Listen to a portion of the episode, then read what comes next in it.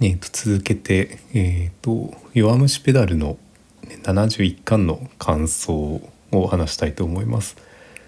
えーとですね、まあ10巻ぐらい続いてた MTB ですねマウンテンバイクのレースが終わってようやくその主人公たち、えーと、坂道くんが3年生になると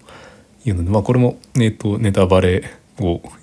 していくと、まあ、それぞれその最初の1年生のレースの時に活躍していた、えーと、京都と,、えーと、総北と,、えーと、あとえっ、ー、と何だっけ名前 忘れたけどその ライバルのチームのえっ、ー、とその3人の選手ですね、えー、それぞれがそのチームのキャプテンになると。まあ御堂筋は最初からキャプテンみたいな感じででしたけど。でまあそこでえーとまあ、これまでは先輩がいたっていうところからその、えーと、部長というか首相になって率いていくというところで何て言うかな、まあ、これまでの積み重ねがあったりとかそのやっぱり立場が変わることによってのその責任感というかこれまではその一人の選手としての頑張りとかまあえっ、ー、とまあ1年生の時はそのなんだろうな下から、えー、上の人に引っ張ってもらって頑張ると。でで2年生では、えーと、先輩と後輩がいてそのなんか両方を、えーと、両方との関係があったと。で3年生では、えーと、指導者というか率いる立場になってリーダーシップを発揮していくというようなところでその、まあ、これまで連載が10年以上多分続いてると思うんですけどその、まあ、10年経ってもまだ2年しか進んでないっていうところもあったりして2年もまだ行ってないのかまだ3年生もギリギリ残ってるのでえっ、とまあその辺りですねその本当にこれまでの積み重ねがあってあとはその10巻分ぐらいのその停滞というか、まあ、作者のなんだろうな休憩期間だったのかなと思うんですけどそういうところもあったりしてようやく話が進んで、えー、少しお面白くなってきそうだなというような気がしました。でなんだろうなそのまあ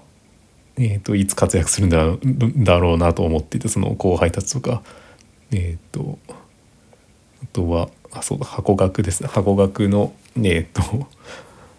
3年生とかあとはその箱根学年の、えーと、新キャラがちょっと心配だなと思ってたんですけどまあこれまで名前だけ出てきてたその高田城というキャラも、えーとまあ、エピソードとかが、えーと追加されていてというかその、まあ、キャラ付けがしっかりされていてえー、なんていうのかな。まあなんとかその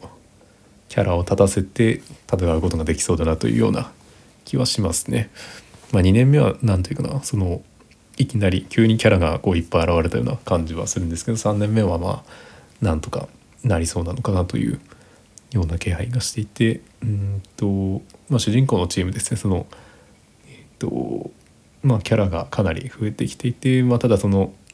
新キャラとして多分1年生ですかね。新入生を1人チームに入れた方がなんか盛り上がりそうな気がしていて、まあ、またその、えーと、インターハイに出る3人を、まあ、どうするどう選ぶかとかあとはその、まあ、多分レースになってもまたその何かしらそのトラブルがないと面白くないのでその多分レースの途中でまたえっ、ー、とあれだな1年目の田所みたいにその体調不良みたいな感じになったりとか、まあ、怪我とかが出たりするのかなとかそういうような予想はしてますけど、まあ、そういった中でそのうんと最初に1年生だったその各チームの、